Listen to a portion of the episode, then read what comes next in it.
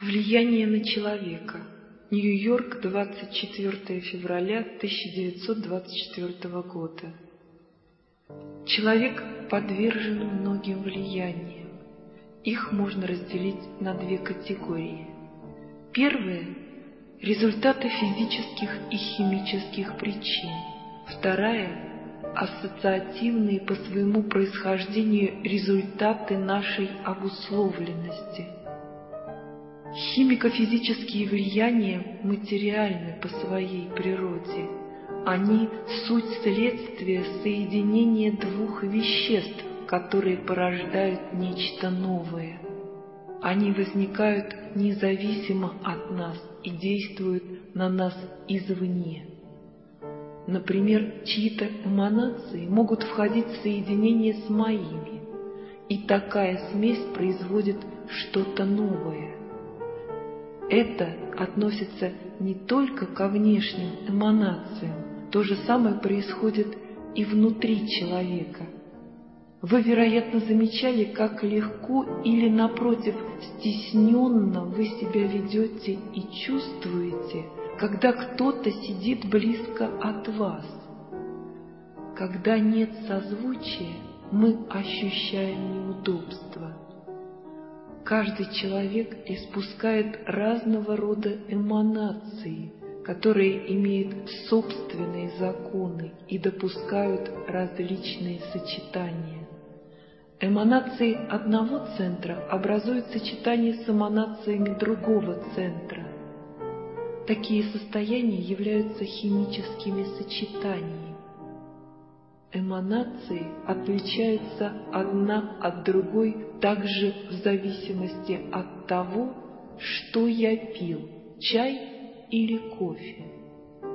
Ассоциативные влияния – вещь совершенно иная.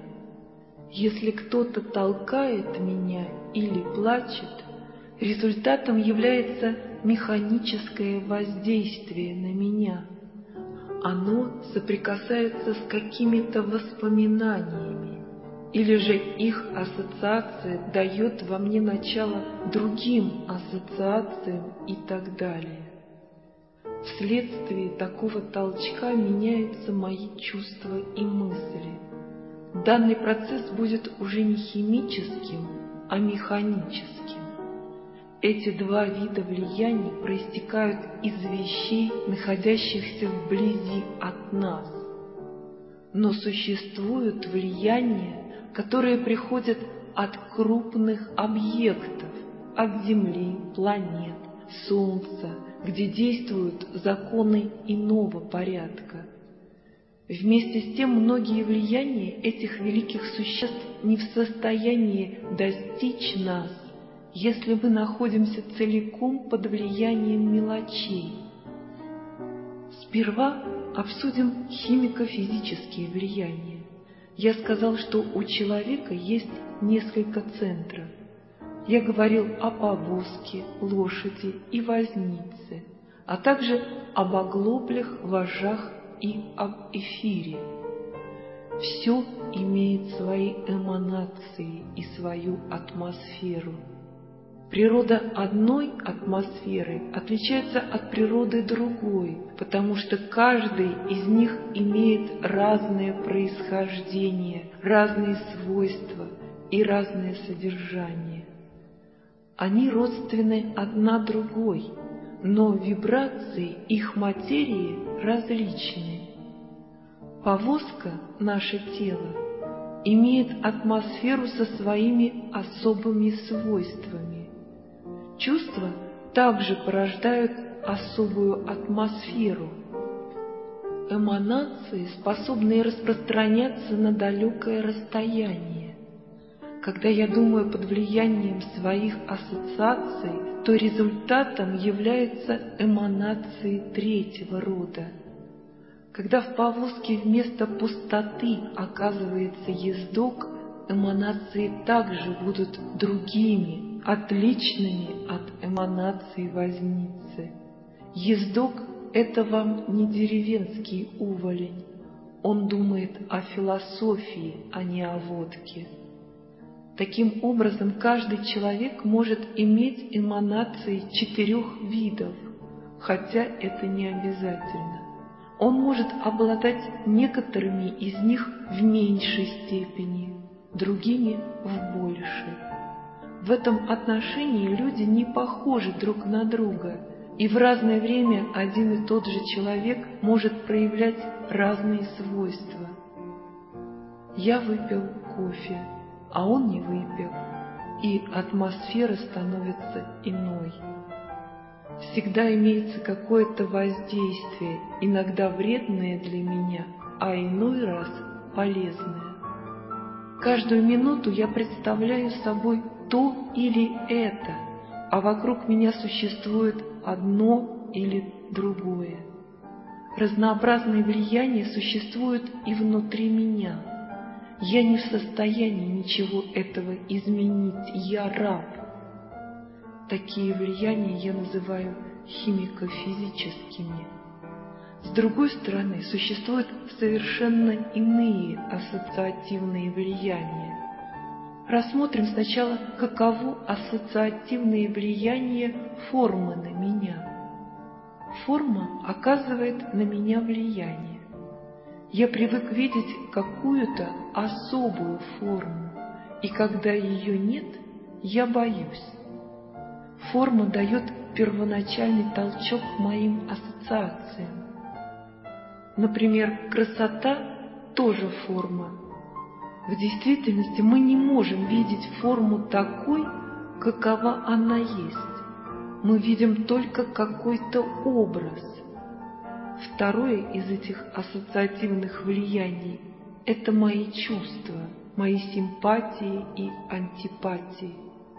Ваши чувства воздействуют на меня, и мои чувства реагируют соответственно на это воздействие. Иногда же все происходит наоборот, дело зависит от сочетаний. Или вы влияете на меня, или я на вас.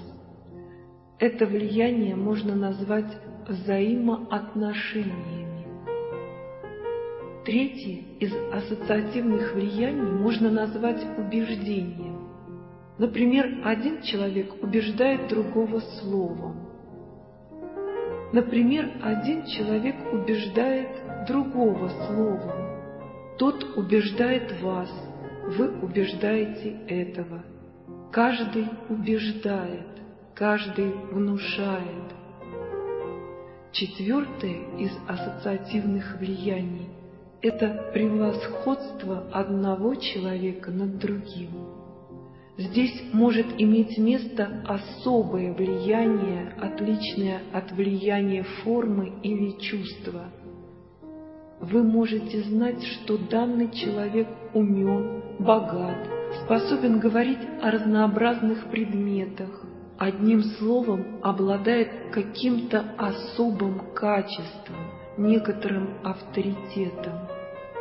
Это оказывает на вас воздействие, потому что он выше вас, и его влияние осуществляется без каких-либо чувств. Итак, вот они восемь видов влияния. Половина из них химико-физические, другая половина – ассоциативные.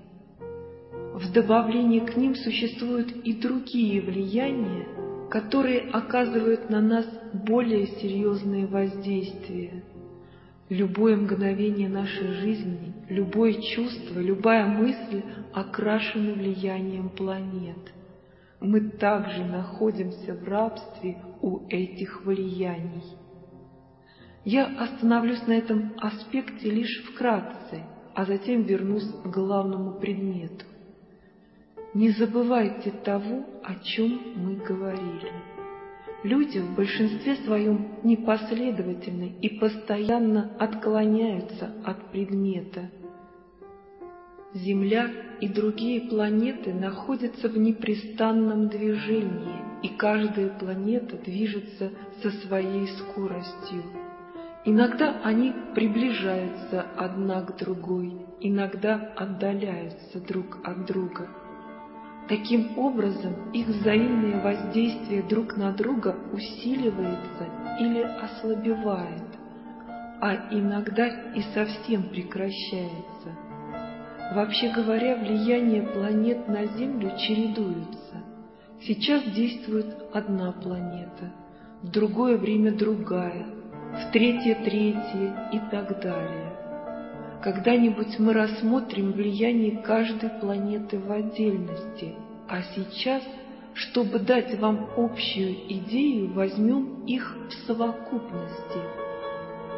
Схематически мы можем изобразить эти влияния следующим образом. Представьте себе большое колесо, которое висит прямо над землей, а на его ободе укреплены семь или десять огромных цветных ламп. Колесо вертится, и на землю направляется луч света то одного, то другого прожектора. Таким образом, Земля всегда оказывается окрашенной светом особого прожектора, который освещает ее в данное время. Все существа, рожденные на земле, окрашены светом, преобладавшим на земле в момент их рождения, и они сохраняют этот цвет в течение всей жизни. Как ни одно следствие не может существовать без причины, так и ни одна причина не может оставаться без последствия. Действительно, планеты оказывают огромное влияние как на жизнь человечества вообще, так и на жизнь отдельного индивида. Большая ошибка современной науки состоит в том, что она не признает этого влияния. С другой стороны, влияние планет не так велико, как в этом хотят нас уверить современные астрологи. Человек есть продукт взаимодействия трех видов материи, а именно положительной атмосферы Земли, отрицательной минералы, металлы и третьего сочетания влияние планет, которое приходит извне и встречается с этими двумя видами материи. Такая нейтрализующая сила и есть влияние планет, которое окрашивает каждую вновь рожденную жизнь. Окраска остается на все существование этой жизни. Если окраска была красной, тогда, встречаясь с красным цветом, данное лицо, данная жизнь почувствует свое родство с ним. Некоторые сочетания цветов обладают успокаивающим действием, другие вызывают беспокойство. Каждый цвет имеет свое особое свойство. В этом есть закономерность, она зависит от химических различий. Существуют, так сказать, конгениальные и неконгениальные сочетания. Например, красный цвет стимулирует гнев, синий пробуждает любовь. Желтому цвету соответствует сварливость. Таким образом, если я склонен внезапно выходить из себя, это является следствием влияния планет. Это не значит, что вы или я действительно находимся в таком положении однако мы можем в нем находиться. Возможны и более сильные влияния. Так иногда действует какое-то более сильное влияние. Например, вы так сильно чем-то заняты, что оказываетесь как бы закованы в доспехи. И так обстоит дело не только с влияниями планет – Часто далекое влияние не в состоянии дойти до вас.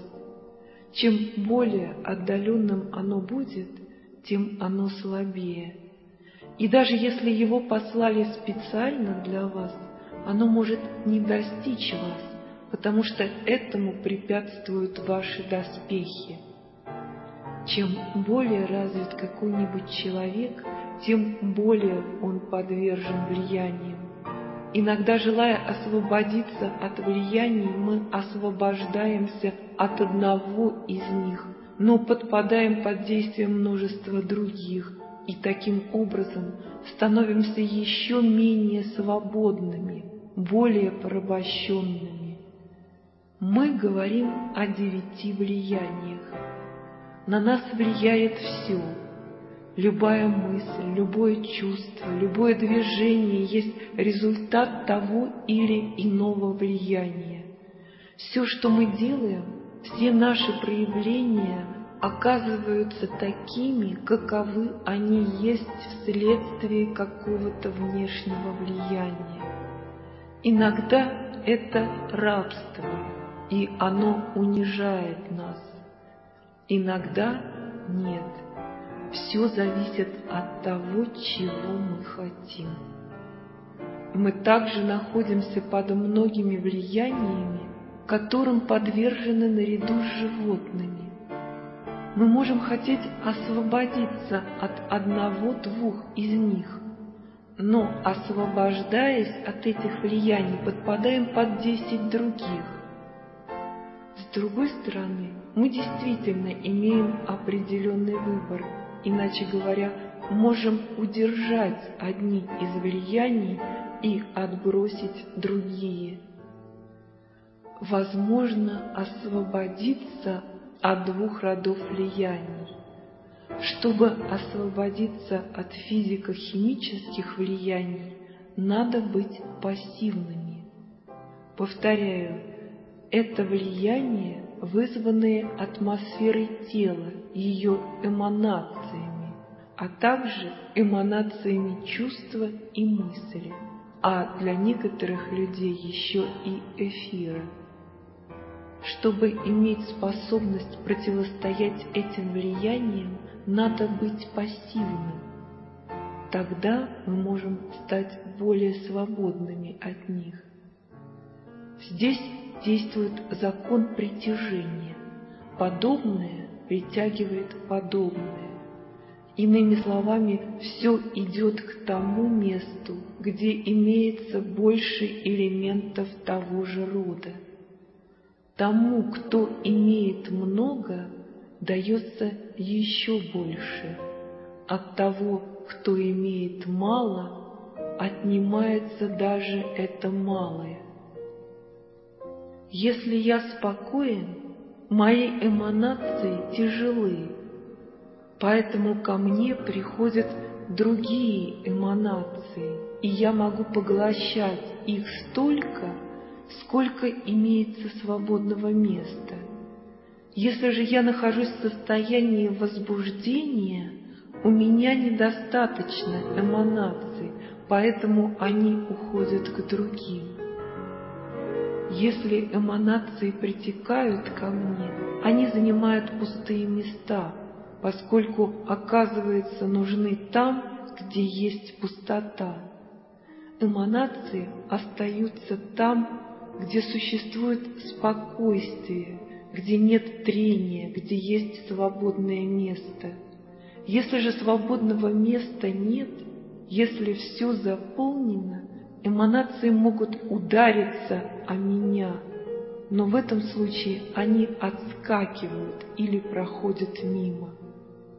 Если я спокоен, у меня есть свободное место, чтобы принять их, а если я заполнен, они меня не тревожат. Таким образом, в обоих случаях я остаюсь в сохранности – для того, чтобы освободиться от влияний второго рода, то есть от ассоциации, требуется искусственная борьба. Здесь действует закон отталкивания. Он заключается в том, что к малому что-то прибавляется, иными словами, он противоположен первому закону.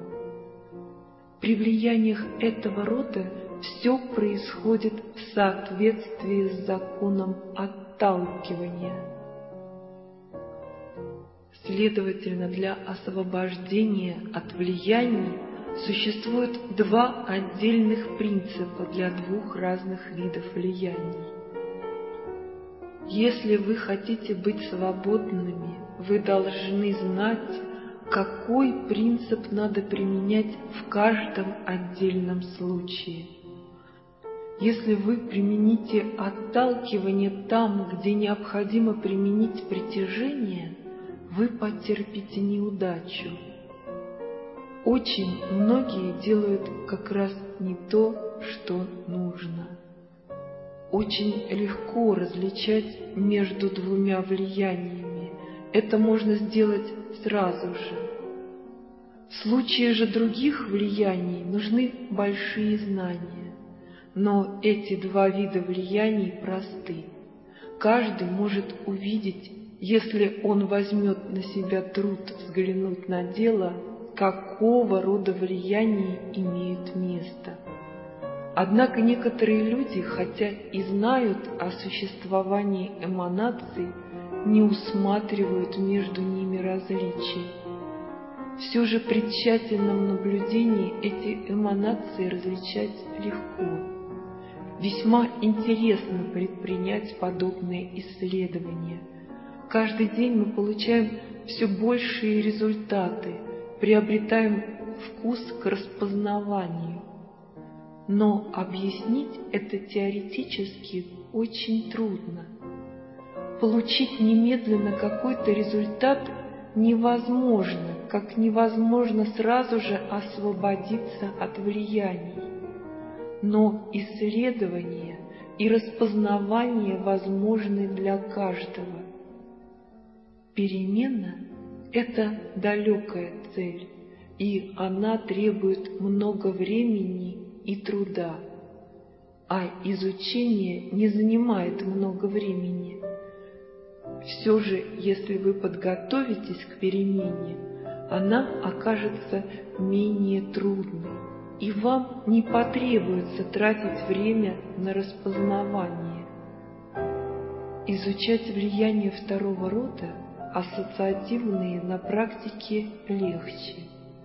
К примеру, возьмем влияние формы. Вы влияете на меня или я на вас.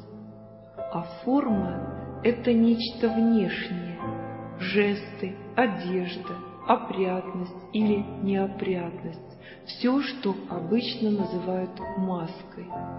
Если вы разберетесь, в чем тут дело, вы легко сможете изменить ее.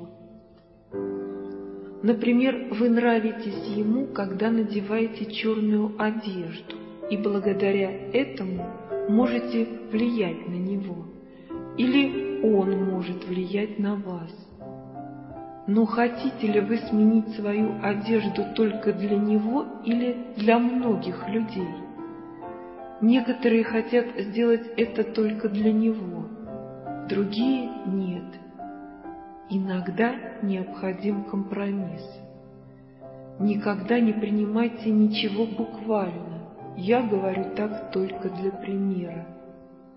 Что касается второго рода ассоциативного влияния, которое мы назвали влиянием чувств и взаимоотношений, то следует знать, что отношение к нам других зависит от самих нас. Для того, чтобы разумно жить, очень важно понимать, что ответственность лежит в нас, в нашем внешнем и внутреннем отношении. Отношение к вам других людей зачастую отражает ваше собственное отношение. Вы начинаете, и другой человек делает то же самое. Вы любите, и она любит. Вы непостоянны, и она непостоянна. Таков закон. Вы даете и получаете но иногда обстоятельства складываются иначе. Иногда нужно любить одного и не любить другого. Иногда, если вам нравится она, вы ей не нравитесь, Но как только она перестает вам нравиться, вы начинаете ей нравиться. Это следствие химико-физического закона. Все является следствием действия трех сил. Везде существует утверждение и отрицание, катод и анод. Человек, Земля, все прочее подобны магниту. Различие существует только в количестве эманаций. Везде действуют две силы. Одна притягивает, а другая отталкивает.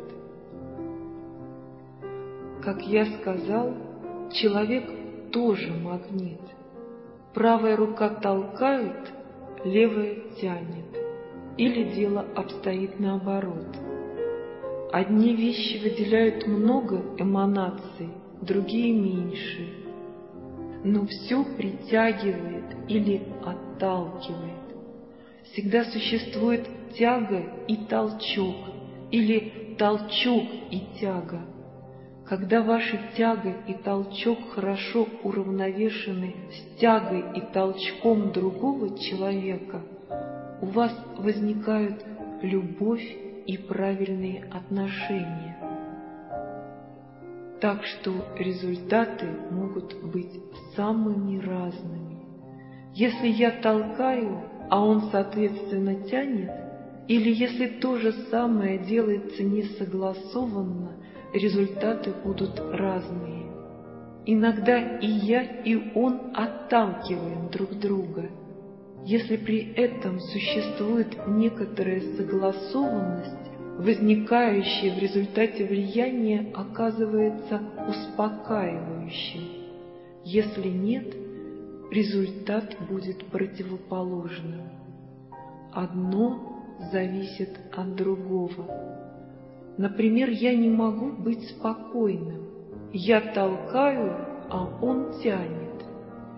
Или я не в состоянии успокоиться, если не могу изменить ситуацию.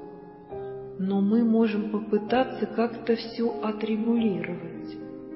Существует закономерность. После толчка возникает пауза. И можно воспользоваться этой паузой, если мы сумеем ее удлинить и не рваться вперед к следующему толчку. Если мы сохраним спокойствие, тогда мы сумеем извлечь пользу из вибраций, которые следуют за толчком. Каждый может остановиться, потому что есть закон, согласно которому все движется только до тех пор, пока длится импульс. Затем остановка. Он или я можем остановить движение. Все происходит таким образом. Толчок в мозг, начинаются вибрации. Вибрации продолжаются в силу импульса, подобно кругам на поверхности воды. Если импульс силен, то до прекращения движения пройдет много времени. То же самое происходит и с вибрациями внутри мозга.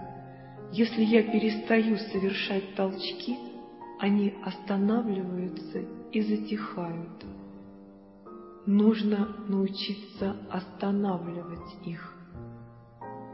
Если я буду действовать сознательно, взаимодействие будет сознательным. Если я буду действовать бессознательно, все окажется следствием того, что я посылаю. Я утверждаю нечто, затем он начинает отрицать сказанное. Я говорю, что эта вещь черная, а он любит спорить и начинает утверждать, что она белая. Если же я намеренно соглашусь с ним, он повернет в противоположную сторону и начнет утверждать то, что раньше отрицал. Он не может согласиться, потому что каждый толчок вызывает в нем противоположную реакцию. Если он устанет, он, возможно, внешне выразит согласие, но оно не будет внутренним. Например, я прошу вас поговорить со мной. Когда я вижу вас, мне нравится ваше лицо. Это первый толчок более сильный, чем сам разговор, и он заставляет меня внешне проявлять согласие. Иногда вы уже верите, но продолжаете спорить. Очень интересно наблюдать за разговором людей, в котором мы не принимаем участие. Это зрелище гораздо интереснее, чем кино. Иногда двое говорят одно и то же. Один утверждает, а другой не принимает его и спорит, хотя придерживается того же мнения. Все механично. Что касается взаимоотношений, то можно сформулировать такое правило. Наши внешние взаимоотношения зависят от нас. Мы можем изменить их, если примем необходимые меры. Третий вид влияния – это внушение. Оно очень могущественно. Каждая личность находится под влиянием внушения. Один человек внушает нечто другому. Многие внушения происходят очень легко, особенно когда мы не знаем о том, что находимся под их воздействием.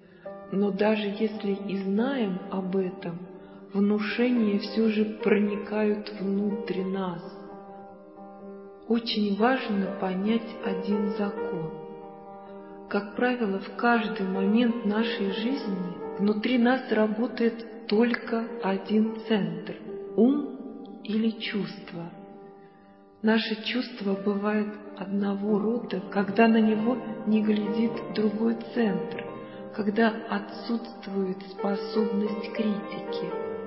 Сам по себе центр не обладает сознанием, не имеет памяти. Это как бы особый кусок мяса, особый орган, некоторая комбинация веществ, которая лишь обладает специальной способностью регистрации. На самом деле центр напоминает магнитофонную ленту. Если я что-то говорю ему, он может впоследствии повторить сказанное он полностью органически механичен. Все центры несколько отличаются друг от друга своими субстанциями, но свойства их одинаковы. И вот если я говорю одному центру, что вы красивы, он верит этому. Если я говорю ему, что эта вещь красного цвета, он тоже верит но он не понимает сказанного, ибо его понимание совершенно субъективно. Впоследствии, если я задаю ему вопрос, он в ответ повторяет сказанное мною же. Он не изменится и за сто, и за тысячу лет. Он всегда остается одним и тем же. Наш ум сам по себе не обладает критической способностью, не обладает сознанием, ничего не имеет. Таковы же и все прочие центры. Что же тогда представляет собой наше сознание, наша память, наша критическая способность? Все это очень просто – все это появляется тогда, когда один центр специально наблюдает за другим, когда он видит и чувствует то, что там происходит, и регистрирует все внутри себя. Он получает новые впечатления, а позднее, если мы захотим узнать, что произошло в прошлый раз – если зададим вопрос и будем искать ответ в другом центре, мы сумеем найти то, что происходило в первом центре. То же самое и с нашей критической способностью. Это один центр наблюдает за другим. Одним центром мы наблюдаем и знаем, что эта вещь красная, а другой центр видит ее синий. Один центр всегда старается убедить другой. Вот что такое критика.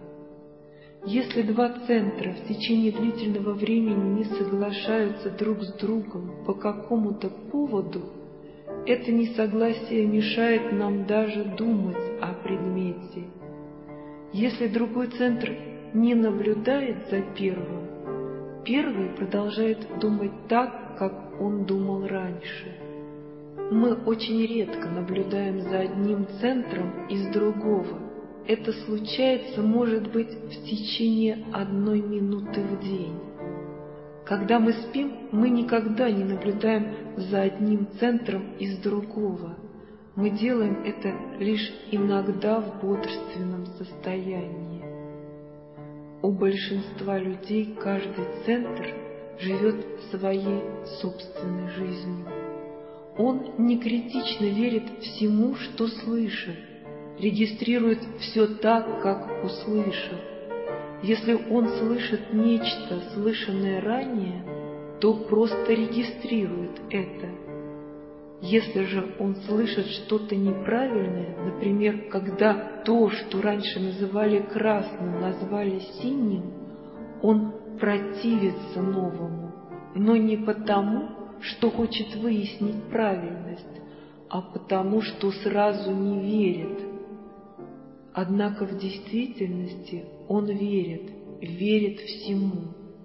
Если что-то оказывается иным, ему просто нужно время, чтобы согласовать свои восприятия. Если в этот момент другой центр не осуществляет наблюдение, он накладывает синее на красное. Таким образом, синее и красное оказываются вместе.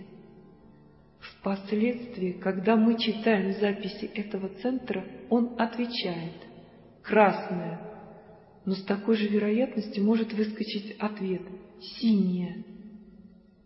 Критическое восприятие нового материала можно обеспечить, если позаботиться о том, чтобы во время восприятия рядом находился другой центр и воспринимал этот материал со стороны. Допустим, сейчас я говорю что-то новое. Если вы слушаете меня одним центром, в том, что я говорю, для вас не будет ничего нового. Вам нужно слушать по-иному. Ценность останется той же. Синее окажется красным или красное синим – никакого знания не будет. Если вы хотите услышать что-то новое, вы должны и слушать по-новому. Это необходимо не только в работе, но и в повседневной жизни. Если вы начнете интересоваться всем новым и будете запоминать новое при помощи новых методов, вы приобретете несколько большую свободу в жизни, большую безопасность. Этот новый метод очень легко понять. Он более не является полным автоматизмом. Это как бы половинный автоматизм. Состоит он в следующем. Когда мысль уже налицо, постарайтесь чувствовать. Когда вы что-то чувствуете – Попытайтесь направить мысли на это чувство. До настоящего времени ваши мысли и чувства были разобщены. Начните наблюдать за умом чувствами. Чувствуйте то, что думаете. Готовьтесь к завтрашнему дню, остерегайтесь обмана. Вы никогда не поймете того, что я хочу вам передать, если будете просто слушать.